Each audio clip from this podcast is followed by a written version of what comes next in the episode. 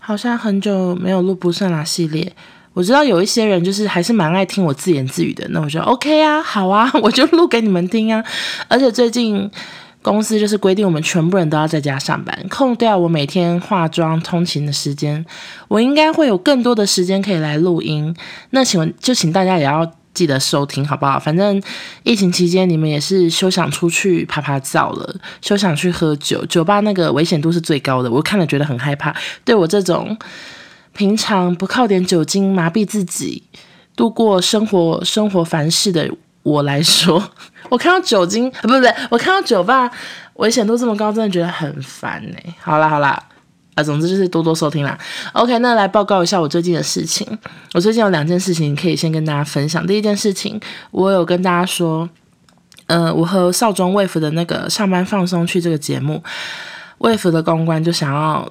那个专访我们嘛，然后也发了我们的照片，就是发稿出去这样子，结果真的上了超多新闻，我觉得好害怕，就是 ET Today、雅虎新闻、三立新闻、波波戴利 各种新闻全部都登，而且标题又下得很耸动，有一些媒体更是见到他们说什么 Kid 什么康熙幕后工作人员吐真言 Kid 前后。竟是这个样子，我想说，干嘛下这种好像我们在骂他还是什么的？我们明明就是从头到尾都说他有人多好，还有多么始终如一，因为保持初衷真的很难。然后那个新闻标题就是可能为了想要更多人点阅，就跑去就跑去下这种可怕的标题，我看了真的是心惊胆战。我也好怕会有真的是完全的路人来。咒骂我们说炒新闻蹭热度什么的，但我们真的不是故意的，就是那真的是公关，希望我们一定要分享一点艺人的故事，不然他很难发稿，所以我们就是硬生生的挤出来。我们多想要就是低调做人，低调行事，Podcast 没人听也没关系，但没关系啊，反正就都已经发了。然后我也很意外，那个斑比山丘戴墨镜又戴口罩的奇怪照片，竟然就是，诶，我有戴口罩吗？好像是戴墨镜跟戴发箍吧。的奇怪照片也是颇受各位欢迎的。再次，再次谢谢公关以及所有的愿意发稿的记者媒体们。好，第二件事情呢，哦，其实我现在好热，这不是我第二件事情，是我现在想说，因为因为之前那个。我录音的时候有发现电风扇如果有开的话，那个听起来的声音是蛮吵杂的，就有点不舒服。然后我家冷气又坏，就是也不是坏掉，它就是一个已经存在这里二十几年的冷气，诶，没二十几年吗？可能是二十年左右的冷气，所以它已经很老旧了。它只要开的话，声音就是一直轰这样。哦，我怎么录音？所以我现在完全没开冷气，也没开电风扇，我好热。我看一下现在温度几度。现在温度三十二度，我干嘛？我我真的是，我现在最需要做的事情就是赶快帮巴黎的家买一台新冷气。我要起笑，三十二度，我我这个我这个不算啦，我只要录五分钟，气死我了。好，下一件事情呢，就是，嗯、呃，前阵子在那个当什么柜台小姐那一集呢，我有聊到我朋友有被一个疗愈师算。缘分大缘小缘，就是看那个他看过你的眼睛，就可以看你人生的缘分，可以看你现在生活的走向，或者是你心理状态等等，或者是看你未来的感情，反正就是一个疗愈师，还有这个他有这个能力这样。嗯、呃，我当时听了，我只是觉得好神奇，就想跟大家分享。但我其实完全不认识那位疗愈师，因为他就是我朋友的朋友，我也不知道他叫什么名字，我也没看过他本人，我也不知道他长什么样子。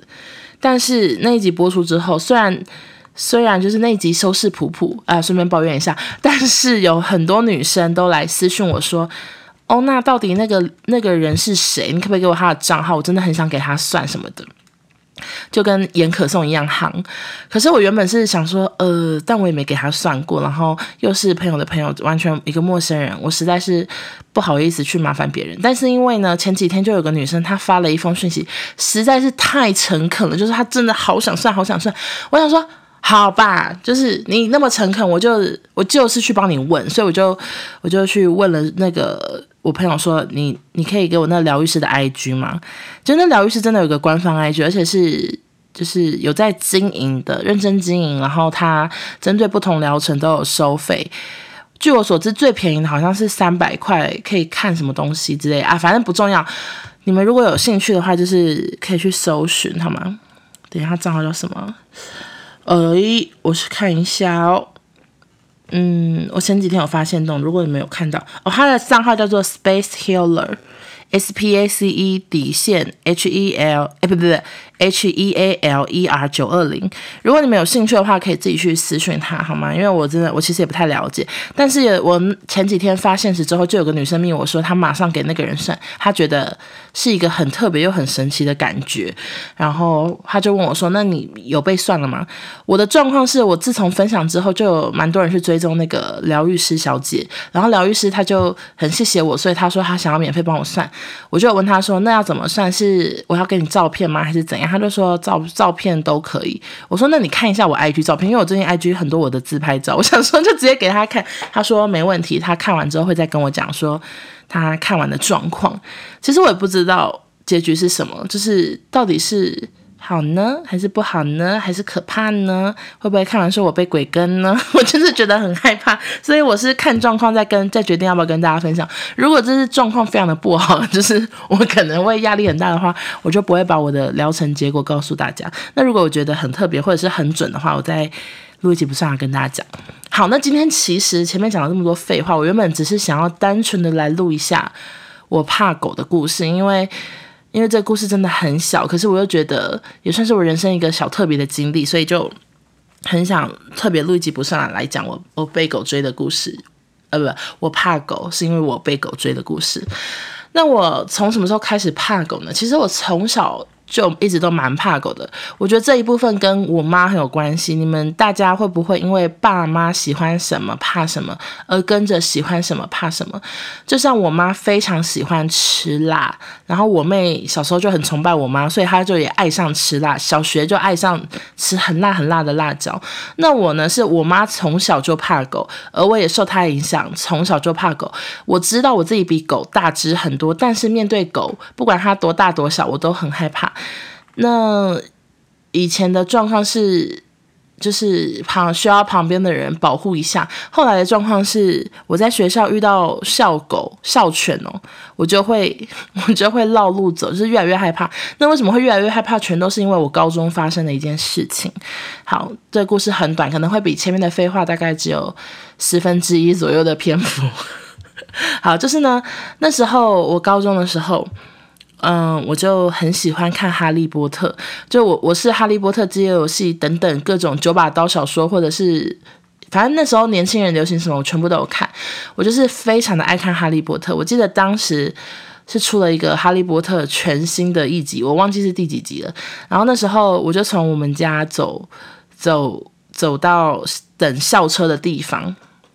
我非常投入在看《哈利波特》，我就是整本书拿得很平面，然后这样边走边看，是一个很不好的示范。请正义魔人不要骂我，现在已经不会，我现在根本很少走路，加很少看书。好，吧我那时候就是边走边看，然后整个视线是完全被书挡住的，我就太投入于《哈利波特》的剧情。然后我看到一半，我想说哦，看一下路好了，我就把书拿下来要看路的时候，我的正前方就有一只野狗。其实那时候我是住在医院的宿舍，所以那那个狗它是在医院里面活动。我现在真的好热，我好生气，好讲快一点。反正我就看到一只野狗，因为我本来就有点怕狗，所以当我一拿下书，那个震撼感又更强，所以我就整个身体抖了好大一下，我就是哦这样，然 后然后因为我抖太大下，那只 狗就被我吓到。它是一只黑色的。独独自行走的狗，它整个被我吓到之后，它就吓到跑走，它整个身体也抖，我们两个互抖一下，然后它就狂奔走这样，然后他说好可怕，好可怕，但我也没有想太多，我就继续看哈利波特，然后走到校车等校车的地方，然后上校车这样，结果呢？当天放学，当天放学，我一样又是搭校车回到医院，然后我就先去医院的莱尔富去买买那个，就是你知道小点心吃。我记永远记得，我那天买了一个包着蛋黄的肉包，就是它是一个比较贵的肉包，因为它包蛋黄。然后我就是边走边吃那个肉包，一边往医院宿舍走嘛，因为我要回家。结果走着走着呢。早上那只被我吓到的狗，它带着两个同伙。来找我，我一走出来尔夫没多久，他就是一个人在，一不是一个人，他一只狗在前面，他后面跟着两个小罗罗，他们三个来报仇，我真的很确定他就是来报仇，因为他看到我就气到不行，你知道吗？他就是想要把我咬死那样，然后他就开始追我，我真的跑步超慢，我从小到大都没有参加过大队接力的这么慢，我只有大学的时候被。强制参加，我国小到高中从来没有参加过大队接力，因为我就是跑步很慢。然后那只狗，那三只狗就要追我，我快要吓疯了。这是我史上第一次感到我跑得动吗？我会不会死掉那种？就很太害怕被个野狗咬死。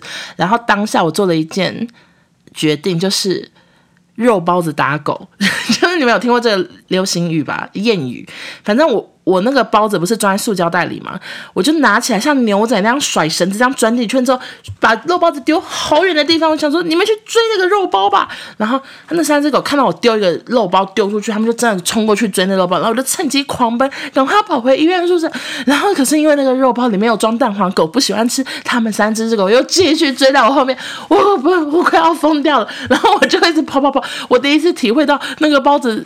什么肉包子打狗有去无回，就是这个意思。因为打出去，我也不可能去捡回来，那被狗就是有轻咬过。好，反正我就一直跑，一直跑，然后我就跑到医院宿舍那边。然后医院宿舍那边是很很旧的公寓，我就直接躲到躲在其中一个公寓的铁门里面。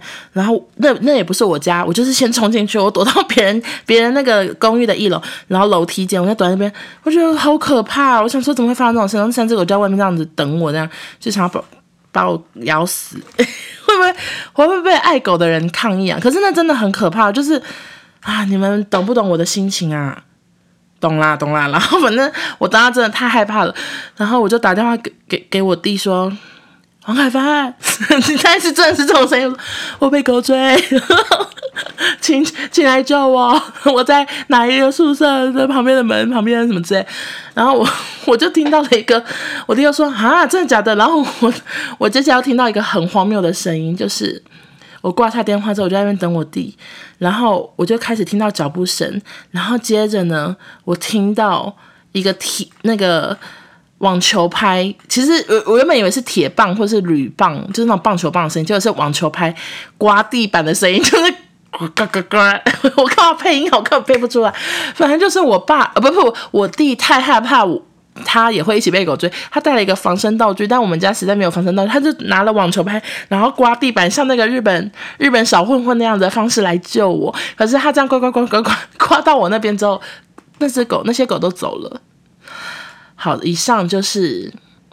我被狗追的故事啊，所以没有任何狗受伤，受伤的只有我当时的心灵，还有我的包子，就这样。然后我弟也没有拿球拍打任何人，他就只是带着防身啊，马上消毒，太害怕被骂。所以就因为这件事之后呢，我就是更害怕狗哦。你干嘛叫啦？哦，又不能剪掉。反正就因为这件事之后，我就是更害怕狗这个动物。我到现在能不怕狗，完全是因为我朋友养了一只很可爱的柴犬，叫米豆。我们从小看到它长大，所以我现在比较不怕狗了。就是面对路上的狗，我大部分是可以故作镇定的，那个经过它们，不会露出害怕的神色。那我妈还是很怕狗，大概就是这样。以上就是 好像是我好像是在什么周会报告。OK，以上就是来自巴黎王小姐的怕狗故事，希望大家喜欢喽。